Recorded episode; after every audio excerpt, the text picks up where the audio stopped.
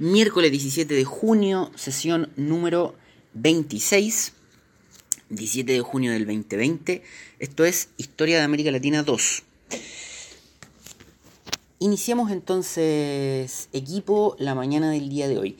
Partamos con una observación, eh, como para calentar un poquito de motores, con una observación que me hacía eh, Benjamín respecto a una pregunta que mm, le había planteado eh, algún compañero o compañera de ustedes sobre la eh, segunda evaluación que tendríamos como fecha de la que hablábamos la semana anterior y de la cual teníamos fecha la de entrega la próxima semana. Formato remoto, ustedes resuelven en parejas eh, durante desde la semana anterior, en los días que habíamos acordado, y recién el próximo miércoles me pueden enviar sus trabajos resueltos.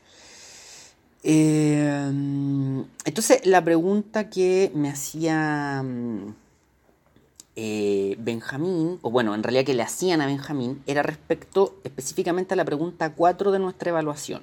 ¿Ya? Entonces, al igual que todos los miércoles que estamos con este formato, eh, ustedes me interrumpen nomás, me hacen callar cuando tengan alguna duda, cualquier cosa me dicen nomás, no hay ningún problema, incluyendo este momento en que voy a leer de nuevo la pregunta 4 y la, y la explicamos, por si alguien que está acá tiene la misma duda y después de nuestra, de nuestra sesión eh, les mando un correo como, o digamos, le, le, mando un correo a la, a la persona que tenía la duda. Pero hagámoslo grupal por si, por si sirve también. Eh, Benjamín, porque eras respecto a la pregunta 4, ¿verdad?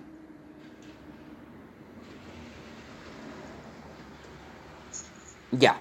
La pregunta 4 dice, eh, bueno, en primer lugar, eh, como ayer, ah, no, ayer lo comentamos, perdón, respecto a la pregunta 2, que son dos autores o investigadores que pueden absolutamente ser externos a nuestro programa y externos a lo que ya hemos hablado. Lo importante es que eh, discutan o hablen o trabajen en torno a la temática que nosotros planteamos, que está planteada en la prueba, eh, y que sean del campo de los estudios históricos, sociales y, políticos. Eh, y bueno, y esa es la pregunta 2. Y la pregunta 4 dice, identifique una argumentación o línea argumentativa central para cada uno de los grupos de documentos seleccionados, plantee y explique las tres variables más relevantes para cada una de aquellas argumentaciones y finalmente elabore una, propuesta, una, perdón, una breve conclusión respecto al desenlace de aquellas propuestas para América Latina. No, aquí básicamente em, lo que sucede es que ustedes tienen que seleccionar dos de los tres grupos de documentos. Y los tres grupos de documentos, si ustedes se fijan, están cada uno en el marco de la Guerra Fría. Todos están en el marco de la Guerra Fría. Y si ustedes se fijan, cada uno de estos grupos representa una suerte de opción política distinta. Por una parte tenemos el campo que de alguna forma lidera en ese momento la revolución cubana, por otro lado tenemos la propuesta que le está haciendo Estados Unidos a América Latina, y por otro lado tenemos una posición que no quiero decir intermedia, pero tenemos una posición un poco distinta eh, de un presidente eh, relativamente, digamos, eh, progresista en el contexto, porque no es conservador, que también está haciendo una suerte de propuesta, que, también está haciendo una lectura, un relato respecto a lo que está sucediendo en América Latina. Por ejemplo, una, así como un breve spoiler, Rómulo Betancourt está diciendo, no puede ser que la O, sin, por favor, sin ser de izquierda para nada, Rómulo Betancourt está diciendo, no puede ser que la OEA establezca un discurso eh, pro gobiernos democráticos y la misma OEA acepte a dictaduras militares como, digamos, como miembros plenos. Eh, entonces hay estos tres grupos de documentos están agrupados porque representan como tres propuestas para América Latina en el marco de la Guerra Fría. Por eso la pregunta es, identifique una argumentación o línea argumentativa central para cada uno de los grupos de documentos seleccionados. Si usted seleccionó el discurso de Kennedy eh, y la Declaración de los Pueblos de América como un grupo, el discurso de Fidel Castro y la nota verbal y la segunda declaración de La Habana como otro grupo, La idea es identificar qué le están proponiendo a América Latina y al mundo eh, estos documentos. Porque además son documentos, no son, digamos, no es bibliografía, son documentos que estos tipos escribieron y, desarrollaron. O sea, le están haciendo una propuesta a América Latina en el marco de la Guerra Fría. ¿Qué propuesta le están haciendo? Esa es la, digamos, la, pregunta. ¿Cuál es la línea argumentativa de, mm, de, cada uno? Y bueno, las tres variables, ¿cuáles son los elementos que ellos plantean? Pues, ¿Cuáles son las variables más, más, relevantes de su argumentación? ¿No? Eh, ¿Cuáles son las variables que articulan su, su argumentación? Eh,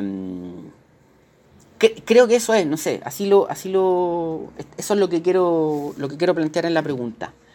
Equipo, no sé si hay alguna duda respecto a la pregunta o, a la, o a lo que hemos dicho, si hay alguna observación respecto a la, a la evaluación y a la pregunta 4. Ustedes me dicen.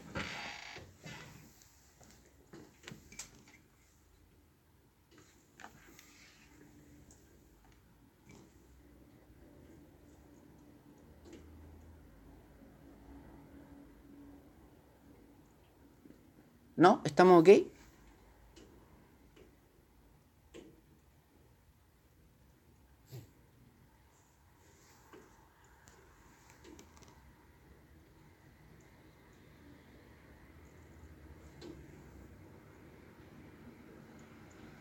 Ya. Em, ya, asumo que eh, de los que estamos acá no hay, no hay más, más dudas observaciones. De todos modos, voy a, mm, voy a dejar por escrito eso más tarde. Se lo envío a, Benjamín y Benjamín se lo reenvía al, compañero o compañera que le hacía la, observación, que le planteaba la duda. ¿Ya? Para que cubramos ahí todos los flancos. Pero básicamente eso sería la, pregunta 4. Eh, ya, vamos, vamos adelante entonces. Eh, Benjamín. Sí, por favor, justamente le iba a decir eso. Deme un, segundo. O sea, comparta, por favor.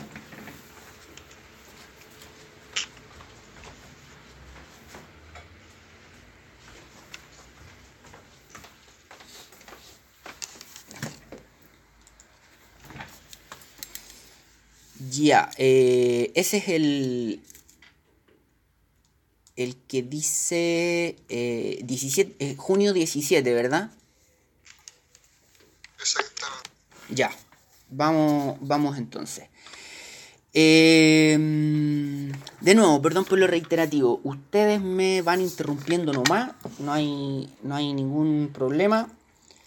Em, nos comunicamos vía chat o nos comunicamos o me interrumpen nomás a viva voz. Entonces, nosotros el día de ayer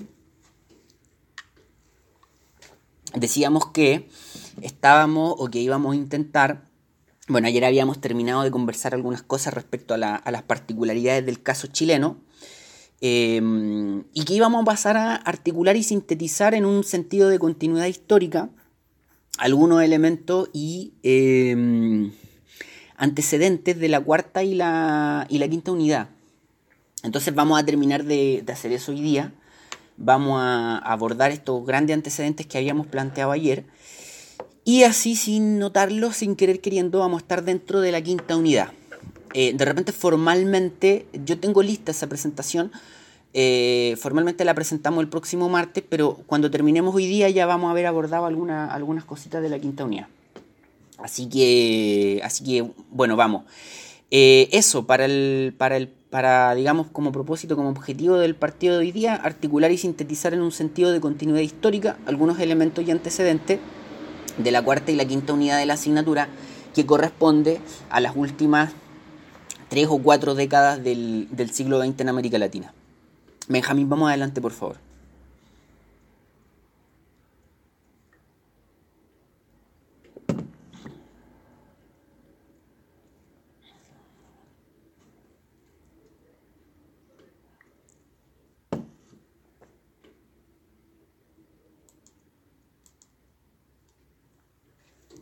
Ya. Em, claro, nosotros ayer quedábamos acá y decíamos que em, que bueno, que si había que hacer esta suerte de articulación entre elementos de la cuarta y la, y la quinta unidad, podíamos plantear que, em, bueno, el, el, esquemita este no había quedado muy bonito, pero espero que se entienda. Hay un contexto global, ¿no? un marco global general, que es la Guerra Fría, que más o menos va desde 1940, más o menos, porque los años nunca son exactos cuando uno se toma en serio estas cuestiones, más o menos desde la década de los 40, segunda mitad de la década de los 40, hasta principios de los 90, contexto global este de la Guerra Fría. Y a nosotros lo que nos interesa es la historia latinoamericana, ¿no? en, en nuestra América Latina. Y nuestra América Latina tiene evidentemente eh, una serie de procesos que son propios, que son nuestros, son producidos por nosotros y a la vez sufridos por nosotros.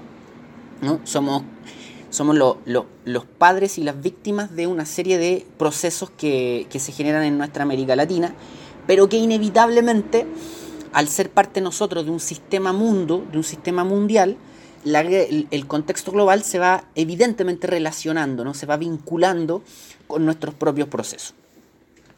Entonces nosotros dijimos, eh, como para entender un poco en el marco del programa el paso de la cuarta a la quinta unidad y en el marco de la historia propiamente tal, los últimos 3, 4 décadas y los eh, del siglo XX en América Latina y los inicios del siglo XXI, eh, o por lo menos la entrada al siglo XXI, habían como cuatro grandes hay antecedentes relevantes que tienen, digamos, vinculación entre ellos que de alguna forma te explican las últimas décadas del siglo XX en América Latina y que a su vez están en relación con esto de la, de la Guerra Fría. Entonces ayer hablábamos un poquito de esto de los golpes de Estado y, la, y las dictaduras militares en, en, América Latina. Dijimos, eh, mostramos una suerte de periodización, o por lo menos se pueden agrupar en determinados años, lo que de alguna forma indica que hay algún tipo de relación, porque no es casualidad que en, en determinados años estén agrupados eh, golpes de Estado de los cuales eh, le siguen dictaduras militares, eh, con relativas características relativamente similares y conducentes también a procesos no iguales, pero relativamente similares.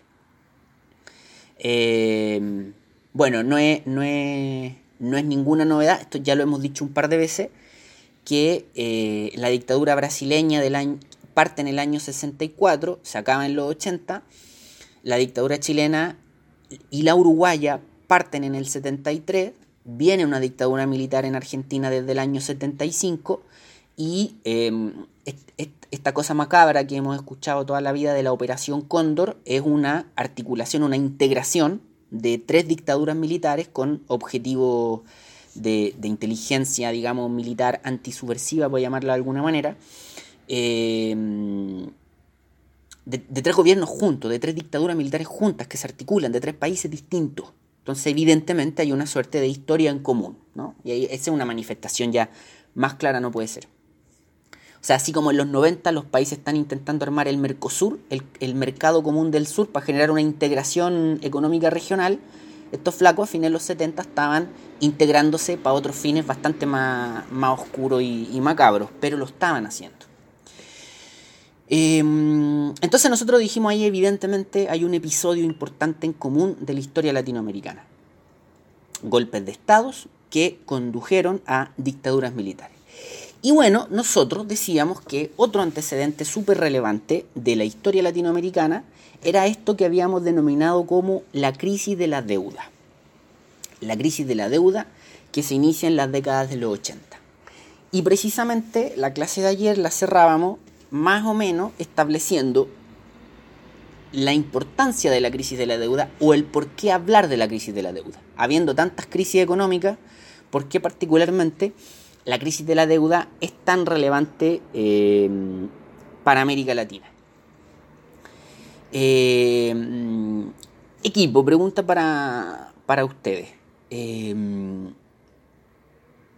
vamos, Benjamín, vamos adelante por favor con, la lámina. bueno, la pregunta es, muy básica porque ayer ya habíamos dicho de qué se trataba la, la crisis de la deuda. una más, Benjamín, por favor. mi pregunta es simple. Si alguien recuerda de qué se trataba, pero en términos generales, no, no, sin meternos en, eh, ni en por qué, ni en causas, ni, ni nada. Eh, básicamente, ¿qué era la crisis de la deuda? ¿A qué nos referíamos en la década de los 80?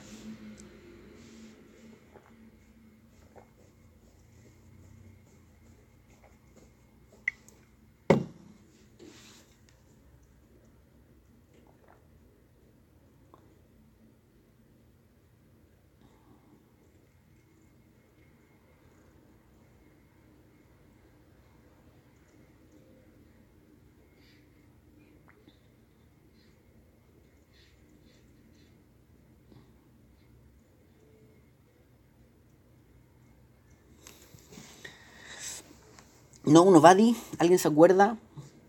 ¿A qué nos referíamos con la crisis de la deuda en América Latina en la década de los 80?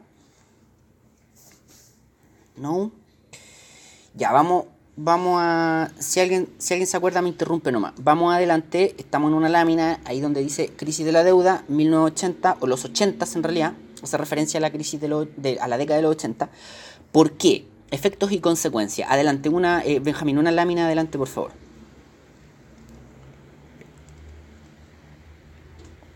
Vamos, vamos, vamos adelante, vamos adelante. Bueno, ¿qué era esto lo vamos a intentar hacer rápido, ¿ya? Y eh, advierto que hay un poquito de lenguaje económico financiero. Eh, crisis de la deuda. ¿Qué es la crisis de la deuda? En términos muy simples, es una crisis económica enorme que se generó en América Latina, producto de em, el sobreendeudamiento. Se inicia cuando eh, México oficialmente anuncia que no puede pagar los intereses de su deuda. O sea, México oficialmente dice, yo no puedo pagar mis intereses, no puedo pagar mi deuda, estoy en mora y no puedo pagarla. Entonces, al México, eh, me refiero a su deuda externa, obviamente. México, al anunciar que no podía, eh, esta, ahí está. Alonso nos dice, México no podía pagar su deuda externa. Y esto trajo que toda América Latina cayera en una espiral de pánico, crisis bancarias y económica, y lo que se conoce como la década perdida. Exactamente. Bueno, básicamente es lo que nos dice Ignacio. México declara que no puede pagar su deuda externa. Eh, al hacer eso, México, como una suerte de dominó, los otros países latinoamericanos, de hecho todos los países latinoamericanos, declaran que tampoco pueden pagar los intereses de su deuda externa y eso involucra a otros países periféricos de África, eh, creo que también de Asia, que también dicen, bueno, tampoco podemos pagar la deuda externa. Esa, esa crisis que es financiera, que, no transita, uno no, no, camina por la calle, eh, por ejemplo, ahora que estamos en una crisis económica, uno camina por la calle y nota que hay crisis, porque hay más gente, por ejemplo, pidiendo dinero en la calle, o porque eh, hay más comercio informal, o porque el paisaje económico eh, uno lo ve, lo nota que ha cambiado, que hay una situación distinta, especial de excepción. Eh, una crisis financiera no, pues uno no lo nota. Bueno, esta crisis parte como financiera, eh, parte en ese ámbito, pero como muy bien nos dice, nos dice Ignacio, después de que, perdón, Alonso, después de que esta crisis financiera riega a todos los países latinoamericanos, se empieza a transformar en, crisis económica, entonces se genera una espiral de pánico, una eh, crisis bancaria, económica, digamos, de la economía real, eh, desempleo, pobreza, etcétera, que se empieza a notar en, toda América Latina. Y aquí Alonso nos dice, Alonso nos dice eh, la década perdida, la década perdida, la década perdida. Alonso pregunta, ¿a qué se refiere usted con la década perdida?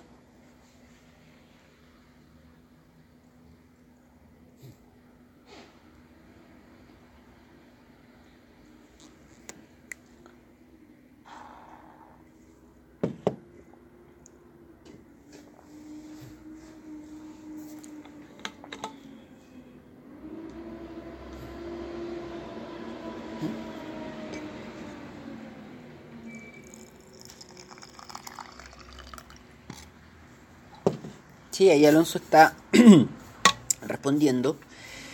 Claro, la década de los 80, eh, exactamente. El, concepto de. Mm, bueno, a ver, pongámoslo en perspectiva para que no nos demoremos tanto. la década de los 80, como es una década marcada por esta crisis económica, crisis financiera y crisis económica, eh, digamos con el tiempo, no en el año 81 ni 82, pero después con el tiempo, en los 90 o a fines de los 80, mirándola, analizando, haciendo el balance de la década de los 80, se le va a denominar la década de los 80 como la década perdida, básicamente considerando que durante muchas décadas o varias décadas anteriores a la década de los 80, América Latina había caminado, había avanzado en función del desarrollo económico, eh, consolidando instituciones, eh, mejorando su economía, con el proyecto de la industrialización, y se considera la década de los 80 como una década donde todo eso se cae, o donde gran parte de eso se cae. Entonces, como muy bien nos dice Alonso, en función del progreso o del, o del avance progresivo hacia el desarrollo, se le denominó a los 80 como la década perdida. Eh, y esto tiene mucho que ver con la crisis que, de la cual estamos hablando. Pero ya, entonces, más o menos, poniéndonos de acuerdo en términos de qué se trata esta crisis de la deuda y por qué surge esta crisis, o cómo surge la crisis de la deuda, eh, hagámonos nosotros dos preguntas que estaban en la, en la lámina anterior, pero quedémonos en, en esta misma lámina. Hagámonos nosotros dos preguntas. ¿Por qué se genera esta crisis de la deuda y los efectos de esta crisis de la deuda? Que es un poco lo que ya conversábamos ayer. ¿Por qué esta crisis de la deuda y los efectos de la crisis de la deuda. Insisto, aquí cualquier cosa me interrumpen nomás, ¿ya? Eh, si ustedes leen, por ejemplo, a Williamson de, la, de nuestra bibliografía, o como, como dice Alonso, si uno lee a los economistas que se refieren a este contexto, eh, van a plantear que el detonante de la crisis de la deuda Em, latinoamericana, la crisis de la deuda en América Latina en los 80, es uno de, los antecedentes que está acá en la lámina, donde dice 1972, 1980, perdón, 1979, 1982, Estados Unidos y Europa suben las tasas de interés. ¿no? hay un alza en las tasas de interés eh, del sistema bancario de sus países. ¿no? Y eso de alguna forma como, suena, ¿no? Eleva los intereses, tanto internamente como externamente, eh, y a los países que están en deuda con estos dos grandes países, por ejemplo, los países latinoamericanos que estarían en deuda con Estados Unidos, eh, se les sube muchísimo sus intereses y por lo tanto su deuda. Esto es como cuando uno tiene una deuda con el banco y el banco sube las tasas de interés eh, o sube el interés, por lo tanto la deuda de uno también crece. Bueno, eso le pasó a Estados Unidos en relación, perdón, eso le pasó a América Latina en relación a Europa. Pero eso solo es el detonante, ¿ya? Eso detona la crisis, que hay una explicación un poco más, un poco más profunda, un poco más compleja. Y aquí hay que remontarse a 1973 y 1979. 1973 y 1979. Además, este antecedente eh, implica, y este antecedente nos sirve como para que se entienda el hecho de que inevitablemente estamos conectados con el resto del mundo y que la historia latinoamericana está muy en relación con la historia global. En 1973 y 1979 son dos momentos distintos, pero que sucede un fenómeno muy, eh, que suceden fenómenos muy similares que provocan una alza brusca en los precios del petróleo. Y esto es básicamente que los países petroleros, principalmente los países de Medio Oriente, organizados en la OPEP, la Organización de Países Exportadores de Petróleo, la OPEP, eh, de alguna forma controlan los precios del petróleo porque son los productores de petróleo y porque están articulados, están organizados entre ellos. Entonces, en el año 73 y el año 79, por un par de motivos distintos, se genera una brusca alza de los precios del petróleo. Muy brusca, ¿no? Si el, no recuerdo los precios exactos, ahí también trabajo autónomo, ustedes los pueden buscar si es que a alguien le, interesa indagar en eso. Eh, pero, ejemplo, si el precio del petróleo costaba 2, ahora va a costar 8, va a costar 9. ¿no? Lo que evidentemente a los países exportadores de petróleo les genera una gran cantidad de entradas de dinero. Paréntesis, los países petroleros latinoamericanos se vieron en un pequeño momento de auge, como Venezuela, como Ecuador, en ese momento, en ese pequeño momento porque los precios del petróleo se van a disparar, por lo tanto ellos van a tener un ingreso mucho mayor de dinero. Año 73 y año 79. Benjamín, vamos adelante con la siguiente lámina.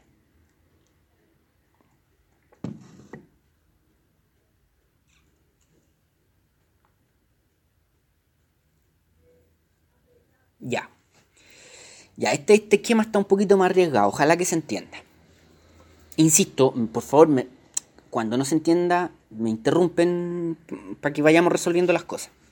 Entonces, sigamos el esquema. Crisis de la deuda, 1980, ¿por qué?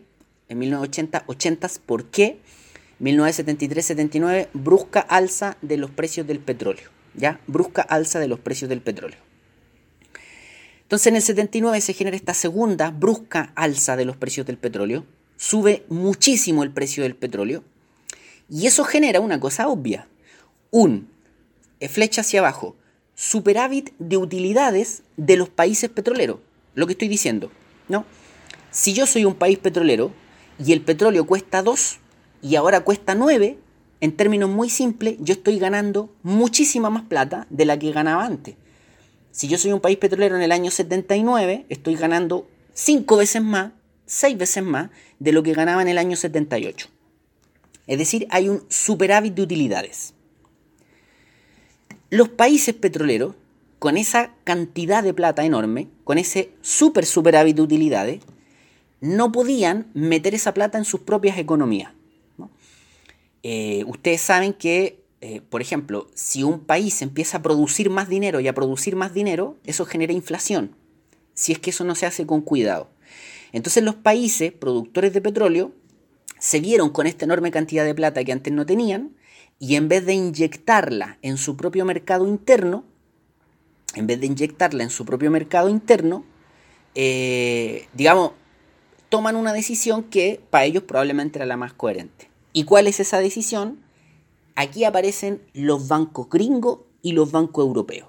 Los grandes bancos privados internacionales de los Estados Unidos y de Europa que hacen lo que normalmente hacen los bancos, ¿no? Es decir, los países eh, petroleros con superávit de utilidades mandan su plata a esos bancos, ¿no? Meten, digamos, meten un porcentaje de, esa plata en su propia economía, pero el porcentaje mayoritario lo envían a esos bancos de Estados Unidos y a esos bancos europeos.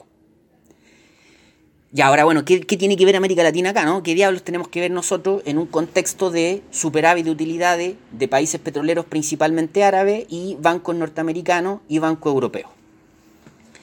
Que los bancos, como todos sabemos, no te guardan la plata ni por la buena onda ni por el amor a la camiseta, sino que te guardan la plata porque la invierten.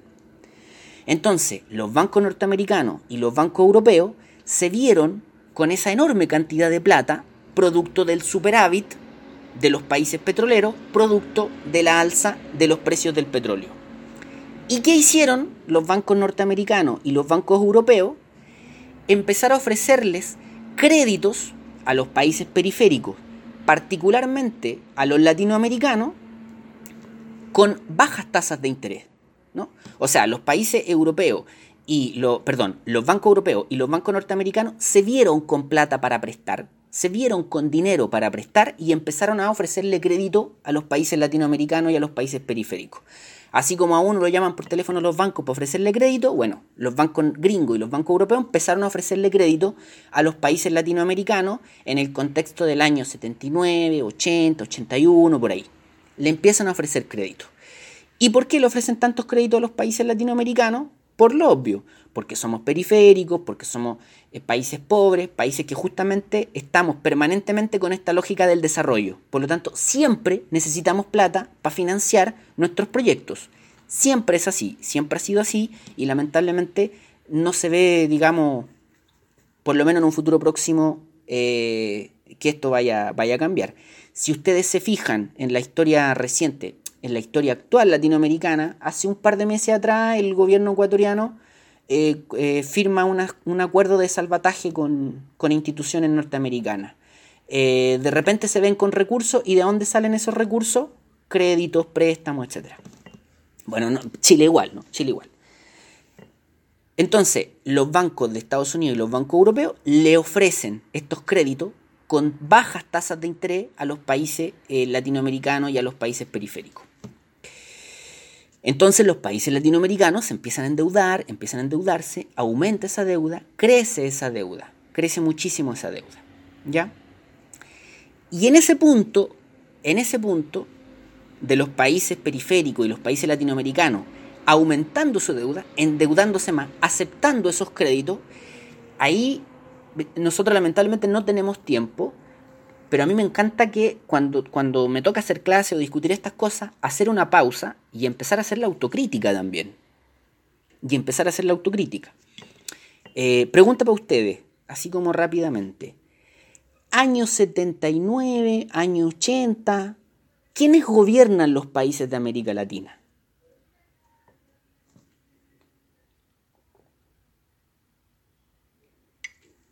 Digo, no una persona en específico, pero ¿cuál es, quién es, por ejemplo, quién gobierna Chile en el año 79 y en el año 80? Una dictadura militar, ¿verdad? Em, ¿Y a qué me refiero con esto? Claro, como dice Alonso, régimen militar. Entonces América Latina está salpicada, salpicada de dictaduras militares. Claro, Valeria dice la dictadura, exactamente. A eso me refiero, que América Latina está salpicada de dictaduras militares. Por ejemplo, la dictadura militar chilena, yo entiendo que Milton Friedman haya prácticamente eh, eh, sentido placer mirando la, la, dictadura militar chilena y el milagro chileno y todo eso, pero todos hemos sido testigos que en los años 2000 descubrimos que Pinochet tenía como siete nombres distintos en bancos internacionales diferentes eh, y cuentas secretas distintas. Entonces, inclusive proyectos económicos que en el mundo fueron mirados así como serios, como en el caso chileno, después vamos a descubrir la enorme cantidad de corrupción que había en América Latina. Entonces ahí hay dos elementos.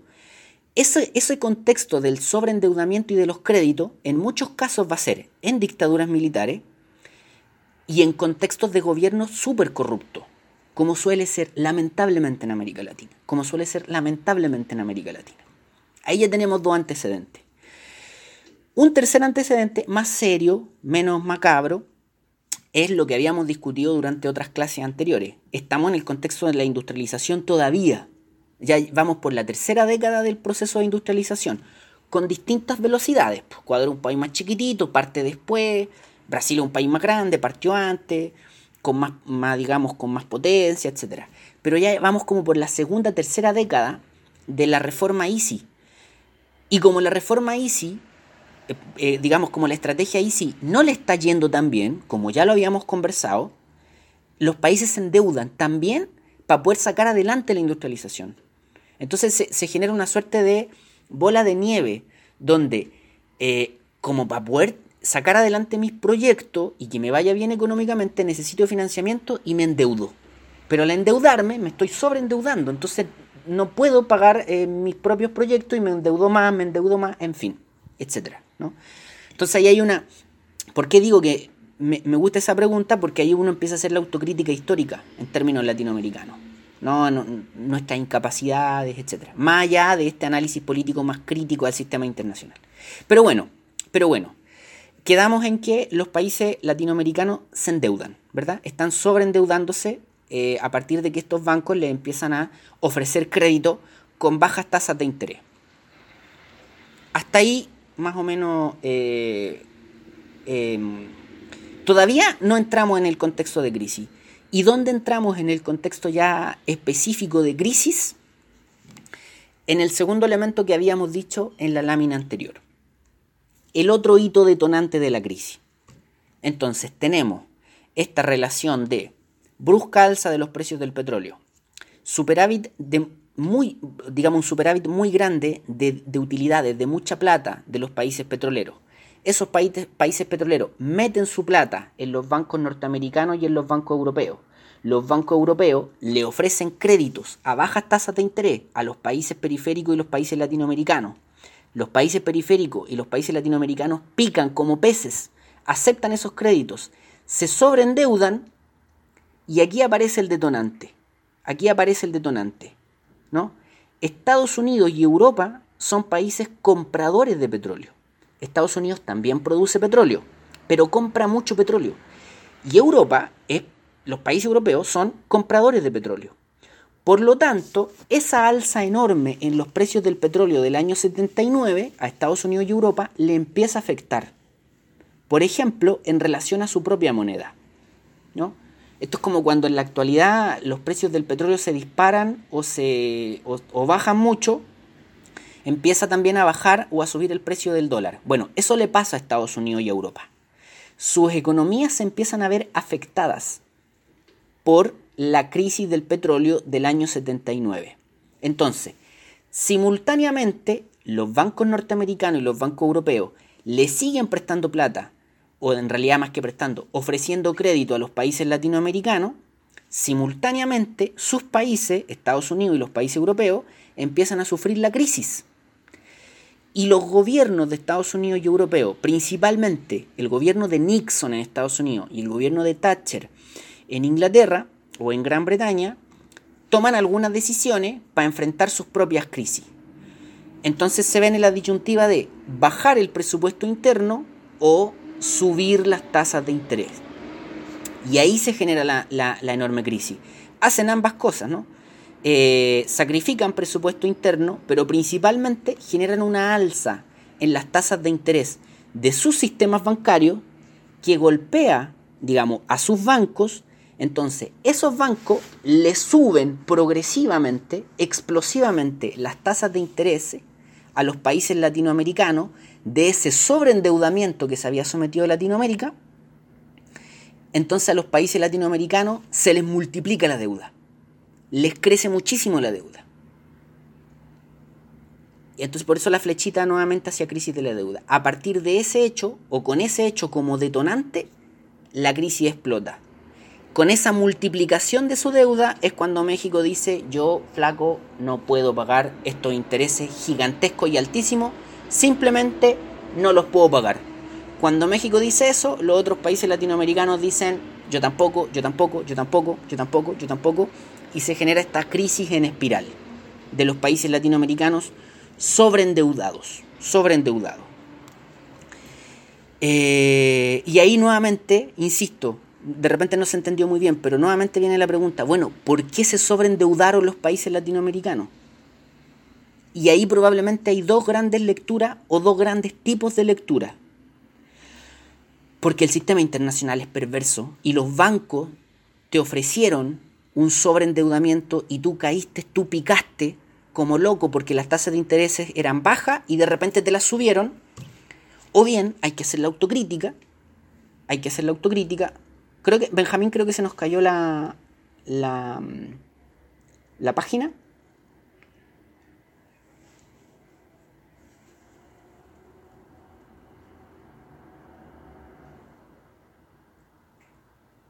Se nos tiene que haber caído Benjamín porque desapareció también del. del. Voy a compartir yo. Eh, ¿Cómo comparto yo? Ya, equipo, aprovechemos. Eh, hasta aquí, nos queda muy poquito, eh, vamos bien con el tiempo. Hasta aquí, dudas, preguntas. Em, ¿Dónde está compartir página? Acá. Compartir. Dudas, preguntas, observaciones.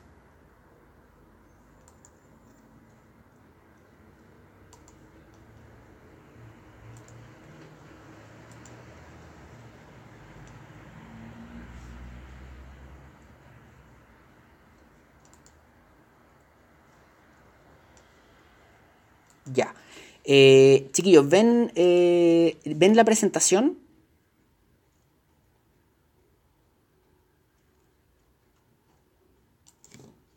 Sí. Ya, muchas gracias, muchas gracias, muchas gracias. Ya, entonces, eh, insisto, en ese punto es súper relevante hacerse esa pregunta. Bueno, ¿por qué los países latinoamericanos se sobreendeudan? E insisto, hay dos grandes miradas que tienen que ver con nuestras propias incapacidades eh, y también las dinámicas y las lógicas de cómo funciona el, sistema internacional. ¿Ya? Eh, pero bueno, eh, entonces, vamos, vamos adelante. Eso, digamos, esa podría, toda esta, esta lógica que hemos descrito podría resolver el por qué se genera esta crisis. ahora, ¿cuáles son sus consecuencias?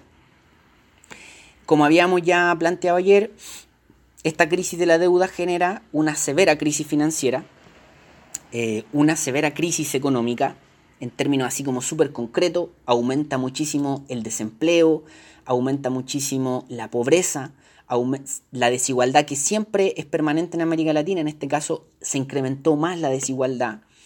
Eh, la crisis de los 80 en América Latina fue dura y por ejemplo en Chile fue particularmente dura.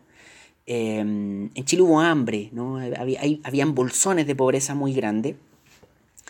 Eh, y nosotros vamos, en este caso vamos a tener, entonces, esta, digamos, como consecuencia, esta crisis económica muy grande. Eh, y como respuesta a esta crisis de la deuda, y por eso insisto, es tan relevante para nosotros, se generan en América Latina en la década de los 80 un conjunto de reformas económicas estructurales. Un conjunto grande de reformas económicas estructurales. Y ese conjunto grande de reformas económicas estructurales fueron sistemáticas, fueron articuladas y por lo tanto a contar de ese momento, a contar de ese conjunto de reformas estructurales económicas en la década de los 80 como respuesta a la crisis de la deuda, es que podemos hablar de un nuevo modelo económico en América Latina. O sea, es a partir de la crisis ¿no? que Estados Unidos empieza de alguna forma a mandar a sus asesores a haber una relación estrecha entre, o diga, siempre ha sido estrecha, pero a generarse esta suerte de eh, modificación del, modelo económico eh, que, que, se había implementado en América Latina en los 50, 60, 70. Bueno, a contar de esta crisis, eso se rompe y ese conjunto de reformas estructurales significa un nuevo modelo económico. El caso chileno, como lo habíamos dicho ayer, es un poco distinto el nuevo modelo económico, ese conjunto de reformas estructurales, se había empezado a implementar en la década de los 70, por ahí por el año 74-75. Para Chile, para Chile, la crisis de los 80 significó un ajuste en las reformas estructurales. ¿No? Como que en Chile, a partir de la crisis, se entró en una segunda etapa. ¿no? Eh, ayer hablábamos de los Chicago Boys. Bueno, desde el año 84-85 aparece una segunda generación de Chicago Boys que de alguna forma corrigen a la generación anterior. Chile entra en una segunda etapa de reformas estructurales neoliberales y el resto de países latinoamericanos entra a una suerte de primera etapa de lleno, ¿no? desde la década de los 80 en, en, adelante. Eh, Entonces, aquí yo les quiero les quiero mostrar una, cosa que espero que la, que la vean. Voy a compartir, esto ya estamos terminando, paciencia. Voy a compartir... Em, ya, voy a compartir página porque quiero que veamos una cosa. Ustedes me dicen... Eso.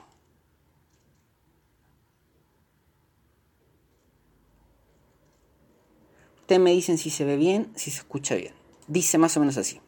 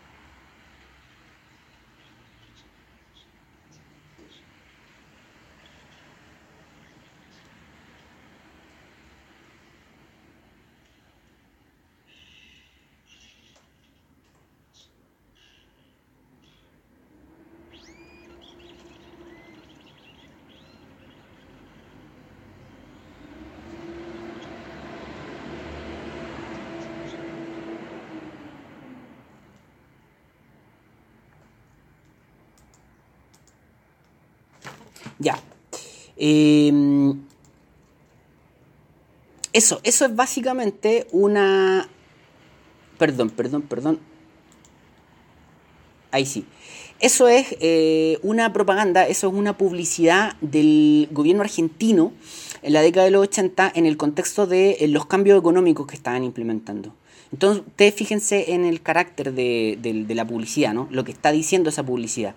De alguna forma está justificando el hecho de que la industria nacional empieza a, mm, digamos, a verse disminuida eh, y que lo que empieza a aumentar es una serie de productos internacionales a partir de los intercambios globales, a partir de los intercambios internacionales que se generan en la década de, de los 80. Es una publicidad argentina, es el contexto donde el gobierno argentino, en el marco de estas transformaciones que estamos hablando, empieza de alguna forma a intentar convencer eh, de su proyecto económico, empieza a intentar convencer a la, digamos, a la, a la gente.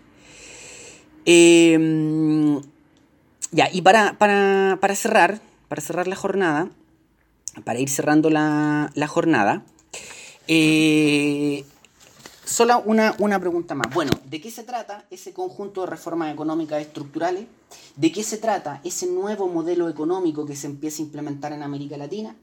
En términos concretos, ¿de qué se trata esto que conocemos como el neoliberalismo? ¿no? ¿Cuáles son las medidas? ¿Cómo se hace para construir una, sociedad neoliberal.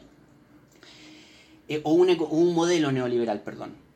Nosotros, la, próxima clase del día martes, vamos a, eh, vamos a conversar en torno a un fenómeno simultáneo a todo esto que tiene que ver con las vueltas a la democracia, el fin de los procesos de dictadura, y vamos a abordar eh, precisamente el, esas reformas estructurales neoliberales, pero ya pasando hacia los 90, ¿no? entrando en esa etapa, tomando a Chile como, ejemplo. Em, entonces, solo para cerrar, solo para cerrar, ¿de qué se trata ese conjunto de reformas económicas estructurales? ¿De qué se trata ese nuevo modelo neoliberal? Bueno, en el año 90 surge un documento denominado el Consenso de Washington, 10 recomendaciones de política económica. Y el Consenso de Washington, uno hoy día lo entiende un poco al revés, uno cree que es un documento que te dice lo que hay que hacer, pero la, porque bueno, se llama 10 recomendaciones de política económica, pero en realidad el Consenso de Washington es un documento que elabora un economista norteamericano de apellido Williamson, que lo que hace es sintetizar precisamente esas reformas estructurales de las que habíamos estado hablando, que se implementan a contar de las décadas de los 80. Como que las sintetiza y las articula, las resume. Entonces, aquí en este documento, más o menos podemos ver eh, una suerte de resumen de lo que significan esas reformas estructurales. ¿Qué son esas reformas estructurales? ¿no? ¿Qué, digamos, ¿Qué significan? ¿Qué, ¿Qué son? Y bueno, aquí hay una suerte, un decálogo de 10 cosas que se hicieron en América Latina, que se hicieron en Chile, que te permiten, es como la receta para el modelo neoliberal. Bueno, aquí hay 10, ¿no? 10 cosas que hay que hacer. Siga estos 10 pasos y construye una suerte de, de modelo económico neoliberal. ¿Ya? Entonces, equipo, el próximo martes eh, entramos en los procesos de redemocratización de fines de los 80 y principios de los 90 y le damos una mirada a estas 10 a estas 10 digamos medidas o a estas 10 recomendaciones que es como la receta para construir los modelos económicos neoliberales y le vamos poniendo ejemplos como para hacerlo más concreto, más claro, para ver esto que como en términos reales qué significa. Eh, eso, eso. Entonces, eh, les propongo que quedemos hasta acá y que continuemos el, próximo, el próximo martes. Ah, por favor, si alguien tiene alguna duda, alguna observación, eh, me, la, comenta ahorita ya. Si no, nos, nos, vamos despidiendo. Pero si alguien tiene algo, por último, los demás se van despidiendo y la persona que quede con alguna duda me la, me la comenta. Si no, os propongo que nos escuchemos el, próximo martes.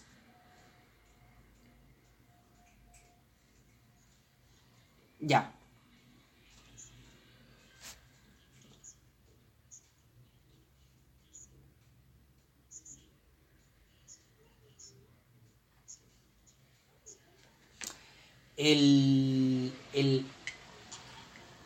No, el, endeudamiento. Es que esa es una, una pregunta interesante porque en la respuesta corta, así como muy corta, es que bueno, ese sobreendeudamiento devino en la crisis. Entonces, en definitiva, uno podría decir, digamos, no, no, no, no, sucedió. Eh, al contrario, devino en una crisis gigantesca de la cual costó mucho rato salir. Ahora, eh, como lo conversábamos ayer, eh, esa crisis devino en, en, estas modificaciones estructurales de la economía. Entonces también van a haber una serie de economistas que van a valorar positivamente esas reformas estructurales. Eh, bueno, ya dábamos el ejemplo de Chile, se va a hablar de una, de una suerte de milagro chileno.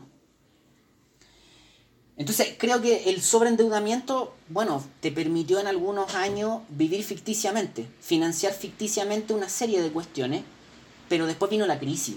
Después vino la crisis eh, y la crisis fue muy cruda, fue muy dura y efectivamente probablemente permitió sacar muy pocas cosas en limpio. Eh, probablemente no, no, no, tuvo muchas cosas positivas. Probablemente te metió en la crisis eh, y de ahí costó muchísimo salir. Yo, yo por lo menos tengo una valoración bien negativa del, de, ese sobreendeudamiento. Sí. Y, pero luego insisto, como la crisis te mete en esas transformaciones económicas, eh, van a haber una serie de economistas que las van a valorar positivamente, esas reformas estructurales. Y van a haber otros economistas que no las van a valorar positivamente. Precisamente nos toca vivir en un país que en el resto del mundo, en algunos casos, no en todos, pero en algunos casos se hace una valoración positiva de la estabilidad que alcanzó Chile, de la reducción de la pobreza, etc. etcétera. Mi, mi, valoración es más bien negativa. Yo soy crítico de lo que sucedió.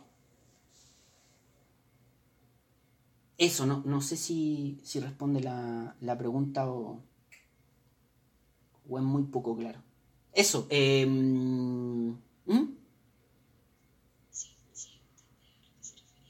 Gracias. No, gracias a usted, por favor. Eso, ¿alguna otra duda, observación? Si no vamos cerrando. Sí, por favor.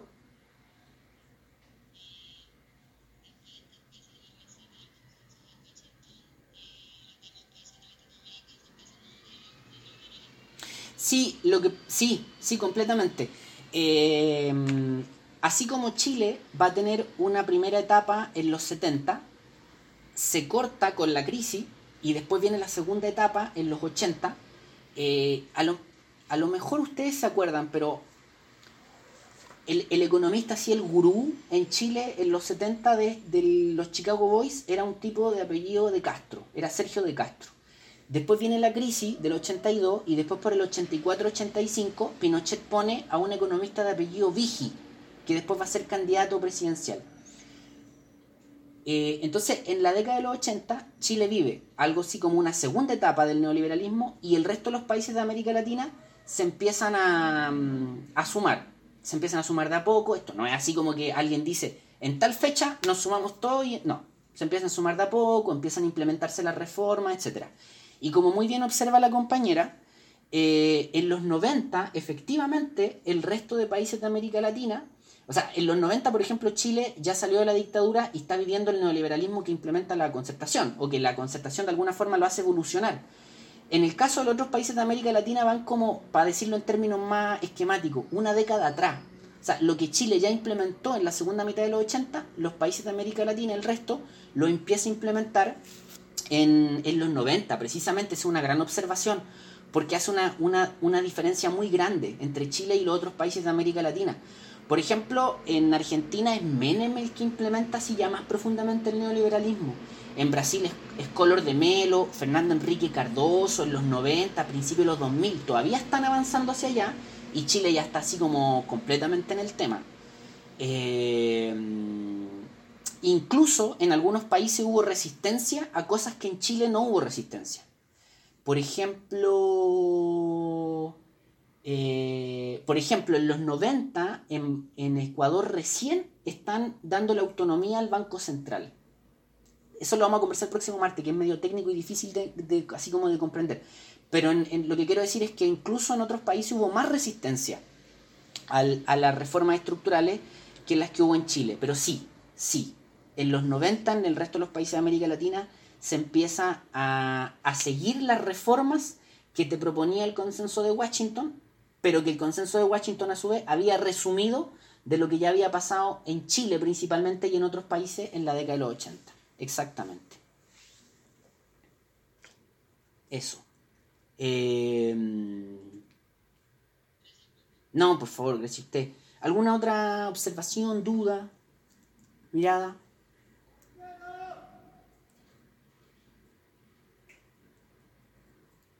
Eso, ya, entonces vamos, eh, si no hay alguna otra observación, pregunta, em, vamos, vamos cerrando, vamos quedando hasta acá. Eh, nos veremos el próximo martes. Y, em, y eso, eso, me, da es, difícil este canal de comunicación, eh, pero bueno, pero bueno, vamos, tratemos de seguir haciéndonos el aguante y perfeccionándolo. Nos vemos el próximo martes entonces, 9 de la mañana, y seguimos en esto. Muchas gracias, muchas gracias por su paciencia, muchas gracias a todas y a todos, y nos vemos el próximo día martes.